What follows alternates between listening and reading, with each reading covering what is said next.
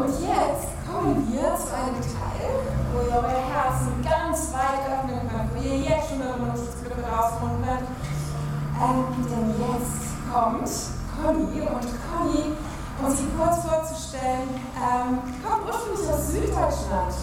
Ähm, lebt jetzt aber schon seit zwölf Jahren in Berlin. Also ich will mal schauen, ob wir deine Akzente noch raushören werden. Sie ähm, hat angefangen, oder nicht angefangen, auch von Ende. Sie ist Kinderkrankenschwester, aber nach ihrer Ausbildung war ihr das nicht genug, sondern sie sagte, ich möchte irgendwie noch weitergehen. Also ist sie nach Australien zum Hillsong College gegangen und hat dort Richtung Theologie und Leiterschaft äh, weiter studiert. Und dann kam sie nach Berlin zurück und baute mit von Anfang an die jetzige Hillsong äh, Berlin, die damals noch Hillsong, nein, Berlin Connect hieß. Genau, und heute ist sie hier und möchte uns ermutigen. Und also bitte ich dich nach vorne,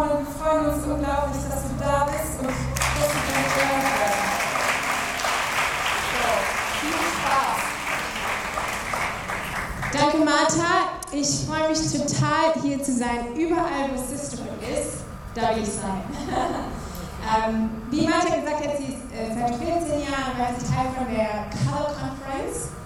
Und das ist so mit, mit Color und Sisterhood, das ist eigentlich gar nicht nur eine Konferenz, sondern es ist eigentlich eine Bewegung, von der wir Teil sein können und die wir mitbauen können. Und das hat mich sehr über die Jahre verändert und deshalb als ähm, Frau, die eben leider heute nicht da sein kann, gefragt hat, ob ich gehen würde, habe ich gesagt, ja, weil Sisterhood ist der Ort, wo ich sein will. Wo ich sein will. Ich liebe es hier zu sein, euch kennenzulernen.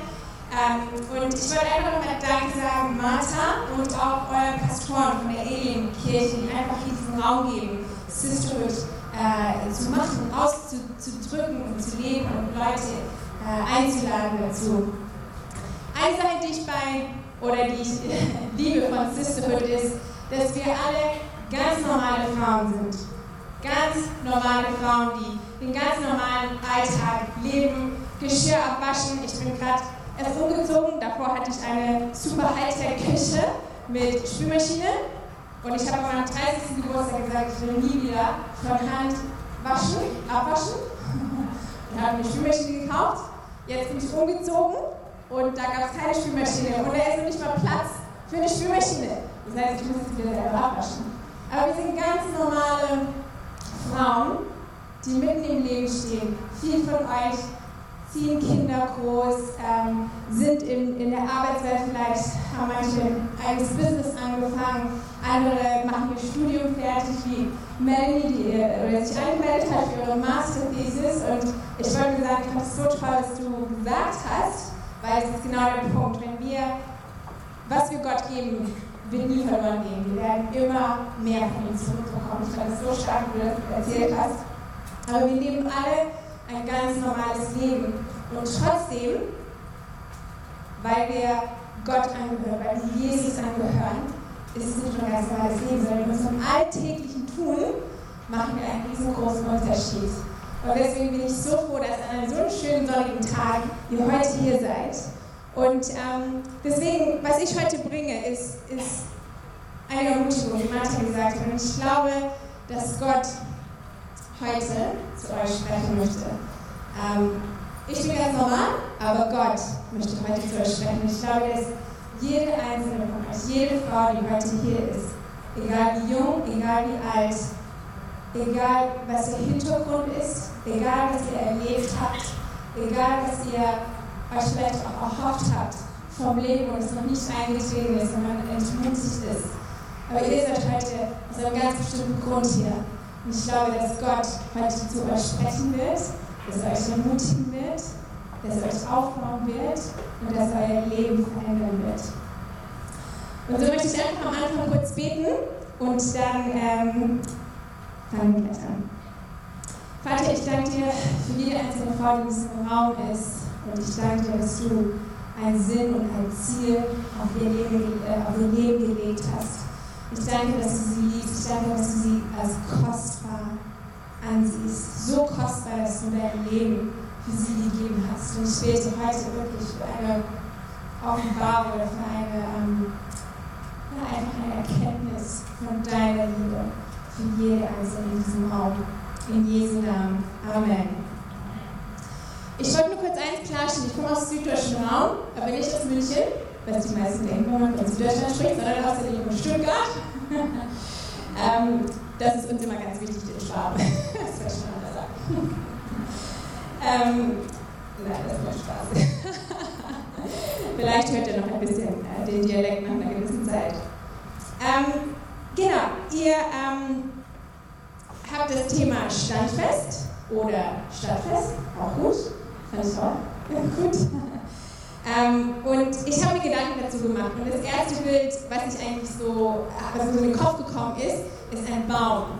Ein Baum, der fest im Boden steht. Ähm, bei uns in Berlin gab es letztens einen Riesensturm, bei euch glaube ich auch, weil ich habe einige Bäume hier auf dem Weg gesehen, die komplett ausgerissen waren. Es war so ein krasser Sturm, dass ähm, ich hab, wir waren an unserem Büro noch, am Abend war es irgendwie um sieben und da war eine ältere Frau und es hat so gestürmt und geweht, dass sie, das war eine ältere, ganz zierliche Frau und sie, musste sich richtig an der Ampel festklammern, sonst wäre sie umgeweht worden. Und dann hat das eine, kam eine andere Frau mit ihrem Kinderwagen und ihrem Kind und wollte ihr helfen und dann wurde der Kinderwagen weggeweht. Dann kam ein Fahrradfahrer, hat den Kinderwagen gestoppt, dann wurde der fast umgekippt und dann haben wir das gesehen und wir haben schnell die Tür aufgemacht und alle reingeholt. Und dann haben wir eine Stunde da gesessen und geredet und äh, Kaffee getrunken und dann wurden die auch alle so nach und nach abgeholt. Aber das war eigentlich eine ganz nette Situation, weil wir da ganz neu dieses Office haben und so unsere Nachbarn kennengelernt haben.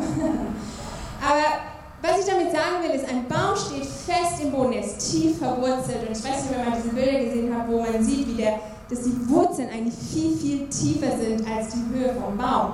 Deswegen steht er so fest. Aber manche Bäume stehen nicht mehr ganz so fest. Deswegen habe ich hier auf dem Weg ein paar Bäume gesehen, die mit den Wurzeln komplett rausgerissen waren. Und das war so ein Bild, was ich hatte, wenn wir von Standfest sprechen. Ein Baum, der verwurzelt ist. Ich habe auch mal geguckt, einfach ähm, im Internet heutzutage googelt man ja alles, was, was ist denn so eine Definition oder was sind Synonyme zum Beispiel von Standfest fest. Und ich habe gefunden, ähm, fest, sicherstehend, einer längeren Belastung standhaltend. Das fand ich eine ganz coole Beschreibung eigentlich. Ähm, Synonyme zum Beispiel Festigkeit, Stabilität, Beharrlichkeit, Beharrungsvermögen, Durchhaltevermögen, Entschiedenheit, Entschlossenheit, Geduld, Geradelinigkeit, Gleichmaß, Hartnäckigkeit, Konsequenz, Beständigkeit. Und ich finde es ganz, äh, ganz spannend zu lesen, weil wenn man diese Begriffe liest, denkt man so, wow, das, das, das will ich irgendwie sein, das, das will ich in meinem Leben haben. So, so jemand sein, der auch längere Belastung standhalten kann. Das sind eigentlich ganz erstrebenswerte Eigenschaften und Eigenschaften, die wir irgendwie auch brauchen, wenn wir in so einer Welt leben, wie wir sie leben, äh, in der wir leben. Ne? Also wir, man muss sich ja nur einmal umdrehen und mit jemandem reden oder einmal in die Zeitung gucken oder die Nachrichten hören, man weiß, dass es Menschen braucht, die fest stehen, die beständig sind, die standhaft sind, standfest sind. Und ich habe drei Punkte, mit denen ich euch heute einfach ermutigen will. Und mein erster Punkt ist es, was kann ich tun, um standfest im Leben zu stehen? Einfach eine grundlegende Frage. Ähm, egal in welcher Lebenslage wir sind, glaube ich, ist es wichtig, dass wir einen festen Halt haben. Ich glaube, es, es, wird, es wird von uns gebraucht, dass wir diesen festen Halt haben, weil die Welt danach sucht, weil die Welt irgendeine Hoffnung braucht, dass es nicht alles im Bach runtergeht. Und ich möchte euch einen, einen Vers vorlesen in Philippa 4, ein paar Verse, Vers 1 und dann Vers 4 bis 7. Und hier steht, Darum ermutige ich euch, meine lieben Brüder und Schwestern, bleibt nur fest in eurem Glauben an den Herrn, so wie ich es euch geschrieben habe. Ich habe große Sehnsucht nach euch ihr seid meine Freunde, mit mein ganzer Stolz, die Menschen, die ich von Herzen liebe. Dann Vers 4. Freut euch zu jeder Zeit, dass ihr zum Herrn gehört. Und noch einmal will ich es sagen, freut euch. Alle Menschen sollen eure Güte und Freundlichkeit erfahren der Herr kommt bald. Macht euch keine Sorgen. Ihr dürft in jeder Lage zu Gott beten. Sagt ihm, was euch fehlt. Dankt ihm. Dann wird Gottes Friede, der all unser Verstehen übersteigt, eure Herzen und Gedanken bewahren, weil ihr mit Jesus Christus verbunden seid. Das ist ein bisschen Abschnitt, aber ich will das kurz erklären. Einmal fängt es an, damit zu sagen, bleibt fest im Glauben stehen. Also die Bibel ermutigt uns eigentlich fest in unserem Glauben zu stehen. Und dann sagt es uns eigentlich hier in diesem Vers, in diesen Versen, wie wir das machen können. Und zwar fängt es an mit freut euch zu jeder Zeit. Und dann sagt es nochmal, freut euch. Und wenn die Bibel Sachen wiederholt, und das im gleichen Abschnitt, glaube ich, ist es auch ganz wichtig. Es ist eine Zusage für uns. Freut euch. Freut euch. Und wieder ein Beispiel mit ähm, Caro, glaube ich, wie Martha gesagt hat, nicht eine Freude, weil alles gut läuft, aber eine Freude gefestigt in Jesus. Das ist, was uns diesen Halt gibt. Und er sagt es, weil wir wissen, dass es manchmal Zeiten gibt, wo vielleicht nicht einfach nur super gut drauf sind und alles glatt läuft. Im Gegenteil, vielleicht kennen das ganz viele, dass eben Dinge vielleicht nicht so laufen, wie wir es gerne hätten oder wir haben irgendwelche Nachrichten bekommen, die, die nicht so gut sind. Aber er sagt, freut euch. Und dann geht es weiter. Er sagt, macht euch keine Sorgen. Weil wenn wir uns Sorgen machen, es verändert sowieso nichts. Also wenn wir uns sorgen, wird es ja nicht besser dadurch. Im Gegenteil, meistens Sorgen sind ja eigentlich Dinge, die noch nie mehr passiert sind. Also, wenn ich Auto fahre und ich mache mir Sorgen, dass ich einen Unfall baue, das ist ja noch nicht mal passiert. Und deswegen sagt er uns, macht euch keine Sorgen, sondern stattdessen betet mit Danksagung. Und das ist die Sache. Oft, wenn wir was verändern wollen, ist es, glaube ich, so, dass wir sagen, okay, ich mache mir keine Sorgen mehr, ich mache mir keine Sorgen mehr, keine Sorgen mehr machen, fahr einfach Auto, keine Sorgen machen und auf einmal machen wir uns immer mehr Sorgen, weil wir immer mehr über die Sorgen nachdenken. Eigentlich, was wir machen müssen, ist, was zu ändern. Nämlich zu sagen, okay, ich fange an zu danken, ich fange an zu beten. Ich danke Jesus, dass du mich bewahren wirst auf dieser Fahrt. Ich danke dir, dass ich eine super Fahrerin bin. Ich danke für das Auto, was ich habe. Eigentlich müssen wir das auswechseln. Und die Bibel sagt uns das. Wir brauchen uns keine Sorgen machen, sondern wir können beten und das mit, mit Danksagung machen. Und dann, was passiert, und das ist das Schöne hier Vers 7, dann wird Gottes Friede, der all unser Verstehen übersteigt, eure Herzen und Gedanken bewahren, weil ihr mit Jesus Christus verbunden seid. Dann wird eigentlich dieser Friede, den sonst keiner verstehen kann, wo der herkommt, wenn, wenn alles in uns so schwankt, aber wir feststehen, weil wir die Richtung geändert haben, weil wir von Sorgen zu Gebet gegangen sind und dieser Friede in uns kommt, der unsere Gedanken und unser Herz bewahrt.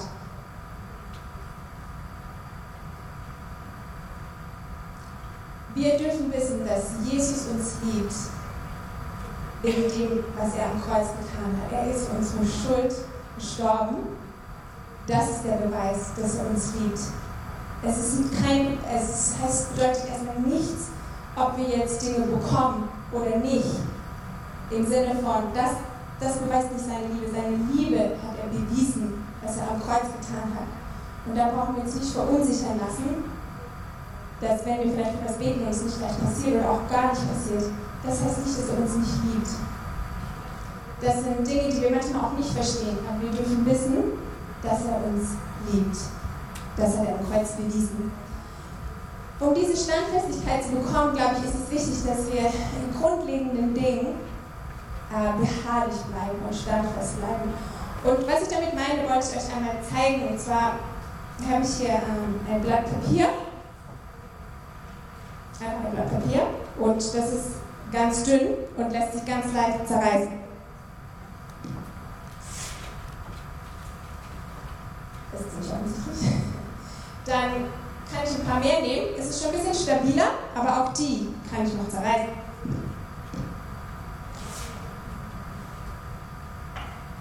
Wenn ich aber ganz viele, tausende von Seiten aufeinander lege, wie zum Beispiel die gelben Seiten, die mittlerweile gesagt auch geschrumpft sind. Ich mich nicht mehr so sehr aus dem Forum hergeben. Die waren ja früher mal doppelt so dick. Aber das ist trotzdem, das sind tausende von Zeiten und ich weiß nicht, ich krieg das auf jeden Fall nicht aber vielleicht haben wir hier meinen Cookie.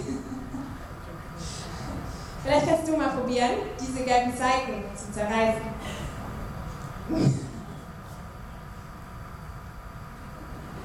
Also ich habe gehört, du sprichst morgen, deswegen ich würde mich da echt ein bisschen anstrengen, weil die gucken an.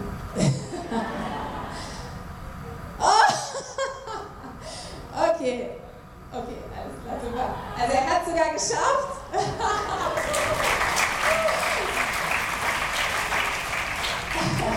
Aber wie man sehen kann, Seiten auf Seiten auf Seiten, Schichten auf Schichten auf Schichten werden auf einmal so fest, dass es zumindest nicht mehr so leicht ist die zu zerreißen.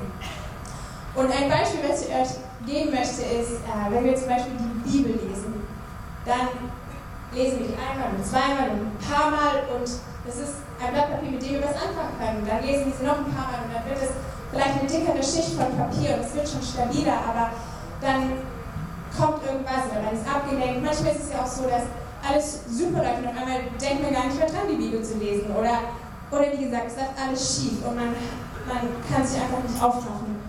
Und wir werden eigentlich geschwächert. Und wenn wir aber weiterlesen und standhalten, in egal welchen Zeiten, ob es die guten Zeiten sind oder die schlechten Zeiten, wir machen einfach weiter.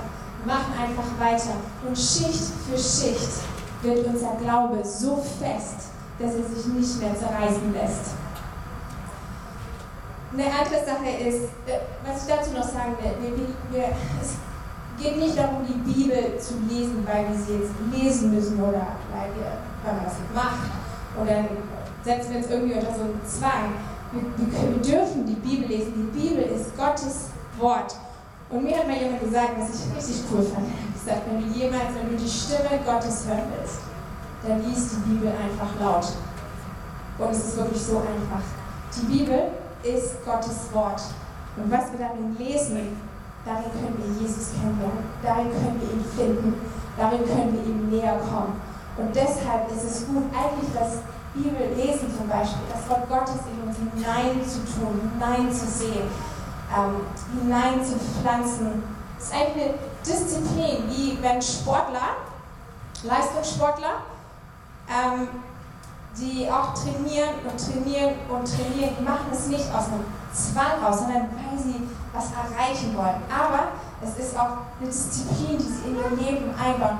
Ich muss das machen, um das zu sehen. Und so ist es auch für das Bibellesen, wenn wir die Bibel in uns hineinpflanzen, hineinsehen, immer wieder und immer wieder und immer wieder, wird es so eine dicke Schicht, die sich dann nicht mehr zerreißen lässt.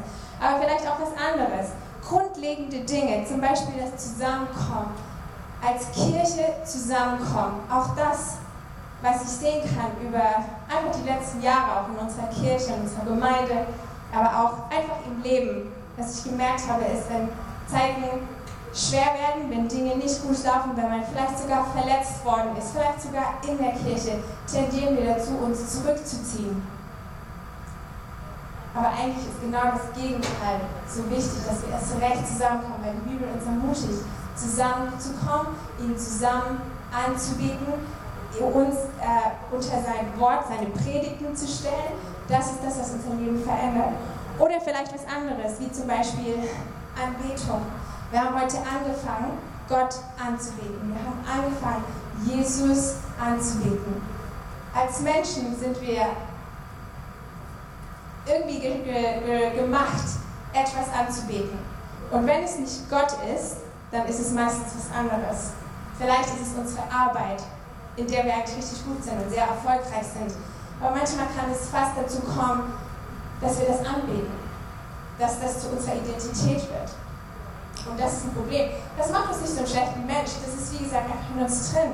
Aber auch hier ist es wieder so wichtig, dass wir den Blick wechseln von, was uns unsere Identität gibt, zu Jesus gibt mir meine Identität. Jesus ist hier, um ihn anzubeten. Äh, ich, ich, um ihn anzubeten. Dafür sind wir gemacht. Und wenn wir ihn anbeten, werden wir auch immer mehr wie ihn. Und das können wir auch zu Hause machen. Wir brauchen nicht auf Sonntag warten, ihn anzubeten. Das ist super, weil das ist eine Sache, die er uns lehrt, dass wir zusammenkommen und ihn anbeten. Aber auch zu Hause. Wie sieht es in unserem eigenen Leben aus, ihn anzubeten, ihn groß zu machen? Und das ist vielleicht durch Musik, aber das ist vielleicht auch einfach durch unsere Worte. Oder ja, einfach das auszusprechen manchmal merke ich so, ich bin den ganzen Tag unterwegs seit ein paar Tagen. Und ich frage mich so, habe ich eigentlich mal gestoppt in meinem Kopf und einfach gesagt, Jesus, ich liebe dich. Das kann ich im Bus machen, das kann ich in der Tram machen, das kann ich beim Autofahren machen, das kann ich beim Kochen machen. Das ist einfach mein Herzensausdruck ihm gegenüber, meine Anbetung ihm gegenüber. Und ähm, ich glaube, das, das sind Dinge, die uns stärken werden. Grundlegende Dinge, die wir in unser Leben einbauen, von denen wir entscheiden und beharrlich drin sind. Und dazu brauchen wir uns gegenseitig, weil manchmal ist es nicht so einfach. Manchmal schafft man es nicht selber. Manchmal braucht man jemanden, der einen ermutigt mit einem Gebet, der einen ermutigt, äh, vielleicht mit einem Bibelvers, der einen einfach ermutigt und sagt, du bist nicht alleine auf dieser Reise, du bist nicht alleine.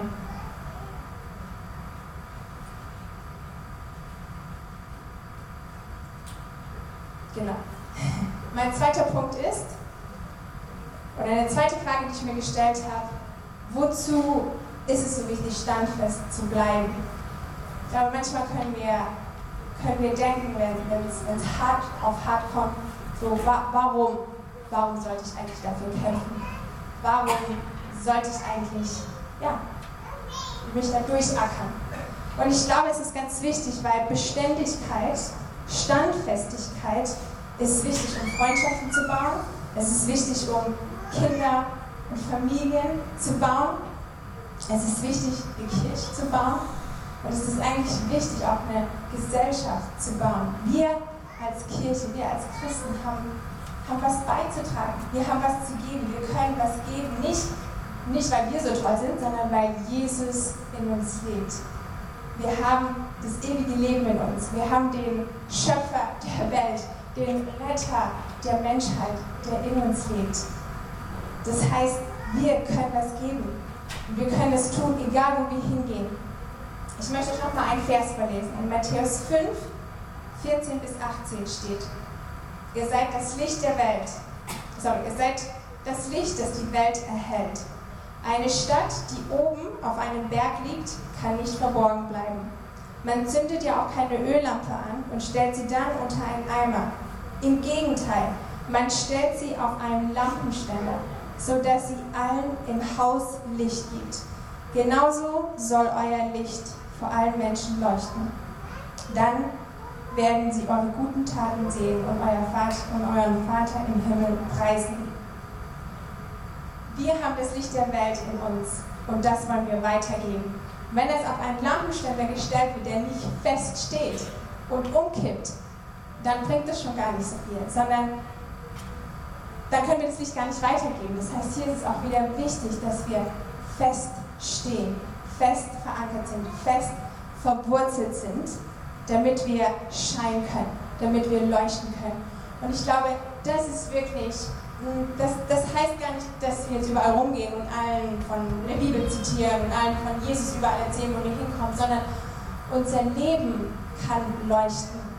Unser Leben, unsere Taten, bei der Arbeit, im Studium, egal was wir machen, wenn wir im Studium sind und eine Bachelorarbeit schreiben oder eine, Master, äh, eine Masterarbeit schreiben, wir schreiben die Worte, wir, wir tun es, aber der Heilige Geist in uns kann damit so viel mehr tun. Wer weiß, wie er durch eine Masterarbeit einen Professor erreichen kann, ohne überhaupt die Bibel zu zitieren oder ohne überhaupt das Wort Jesus zu benutzen. Aber Gott kann alles benutzen. Er will Menschen erreichen. Er kann alles benutzen, Menschen zu erreichen. In unserer Arbeit, wir können einfach gute Arbeit machen. Ähm, wir, wir, brauchen nicht ähm, ja, wieder rumgehen oder ne? Bibel zitieren und was weiß ich was alles, sondern einfach unser Leben wird scheinen durch unsere Arbeit, durch unser Alltag Alltag, den wir tun, durch unsere Arbeit, durch das Abwaschen, äh, die Kinder in die Schule bringen und den Leuten, die wir begegnen, wir, sind, wir stehen auf diesem Lampenständer. Und deswegen ist es wichtig, dass wir so fest verwurzelt sind, weil Gott uns gebrauchen will, um dieses Licht in die Welt zu bringen. Und mein dritter Punkt, meine dritte Frage, die ich mir gestellt habe, ist, was ist die ultimative Grundlage für diese Standfestigkeit? Denn ich glaube, wir können das alles hören, was ich gerade gesagt habe, und auf einmal können wir denken, oh Gott, wie soll ich das alles schaffen? Wie soll ich das alles schaffen mit allem, was ich trage, mit allem, was vielleicht in meinem Leben ist? Und das ist das Gute, dass wir als Christen das gar nicht in unserer eigenen Kraft schaffen müssen. Im Gegenteil, wir können es gar nicht schaffen. Christsein ist gar nicht möglich, das in unserer eigenen Kraft zu schaffen. Wir brauchen, wir brauchen unseren Herrn dafür. Wir brauchen Jesus in unserem Leben. Und er hat als allererstes es für uns möglich gemacht, dass wir überhaupt standfest sein können. Er ist zuverlässig, hundertprozentig. Er ist immer an unserer Seite. Er liebt dich. Er hat Gutes für dich vorbereitet. Er ist sicher, er ist wie ein Fels, er ist ein sicherer Boden, ein sicherer, stabiler Boden, auf dem wir uns aufbauen können. In Hebräer 13, Vers 8 steht, Jesus Christus ist und bleibt derselbe. Gestern, heute und für immer. Er ist immer derselbe. Er ist immer treu. Er ist derjenige, auf dem wir unser Leben bauen können. Und wenn wir das verinnerlichen, glaube ich, dann wird diese Festigkeit in uns wachsen. Deswegen geht es nicht darum, was wir tun, wie viel wir die Bibel lesen, sondern dass wir wissen, dass er, er diese ultimative Grundlage ist für unsere Standfestigkeit. Ohne ihn können wir es nicht schaffen und wir müssen es nicht allein schaffen.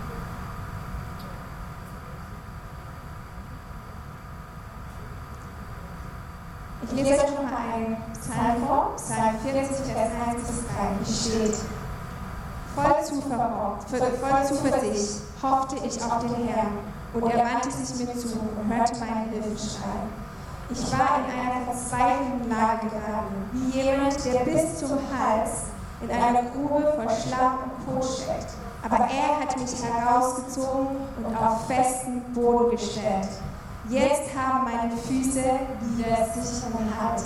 Er holt uns heraus und stellt uns auf festen Boden. Und wir finden sicheren Halt in ihm. Das ist gut zu wissen. Das ist gut zu wissen in, der Welt, in der wir leben, in der Situation, die wir tagtäglich, in der wir tagtäglich umgehen, zu wissen, dass wir in ihm auf festen Boden stehen und sicheren Halt haben. Das ist unser Glaube dass wir es nicht allein schaffen müssen, sondern er gibt uns festen Boden. Und ich habe noch eine Zahl.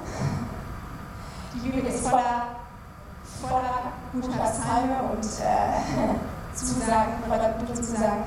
Im Psalm 136, ich will euch einmal ein bisschen was daraus vorlesen, weil hier finde ich, wird es nochmal so deutlich, wie selbst von diesem Psalm uns zeigen, wie wichtig es ist, immer wieder Schicht auf Schicht auf Schicht aufzubauen. Und zwar fängt es so an. Dank dem Herrn, denn er ist freundlich. Ja, ewig wäre seine Güte. Dank dem Gott, der über alle Götter erhaben ist, denn ewig wäre seine Güte. Dank dem Herrn aller Herren, denn ewig wäre seine Güte. Ihm, der allein große Wunder vollbringt, denn ewig währt seine Güte. Ihm, der mit Weisheit den Himmel schuf, denn ewig währt seine Güte. Ihm, der die Erde über den Wassermassen ausbreitet, denn ewig währt seine Güte. Ihm, der große, der große Lichter am Himmel erschuf, denn ewig währt seine Güte die Sonne, dass sie den Tag regiere, ja ewig wert seine Güte. Und dieser Psalm hat 36 Verse, 26 Verse und jedes Mal wiederholt er wieder, denn ewig wert seine Güte. Und wenn das das Einzige ist, was ihr heute mitnehmt, dann hoffe ich, dass ihr das mitnehmt, dass seine Güte ewig wert, seine Güte, seine Hoffnung, die er uns gibt, seine Liebe, seine Großzügigkeit. Er ist ein guter Gott. Er hat gute Gedanken über dich. Er hat gute Pläne für dich. Er hat Gutes vorbereitet. Er ist ein guter Gott. Und manchmal können wir vielleicht ein Bild von Gott haben, was nicht so gut ist. Und ich glaube, das, das können wir jetzt richtig stellen, weil die Bibel sagt uns, er ist gut und seine Güte währt ewiglich. Seine Güte währt ewiglich. Das möchte ich euch heute mitgeben, dass ihr wissen dürft, dass er ein guter Gott ist. Es geht nicht darum, was wir leisten können, es geht nicht darum, was wir tun müssen, sondern indem wir uns das verinnerlichen, dass er ein guter Gott ist, dass seine Güte ewig wird, dass seine Liebe bis in alle Ewigkeit reicht, dass seine Vergebung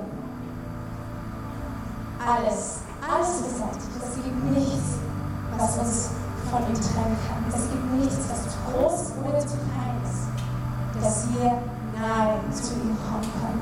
Seine Güte währt ewiglich.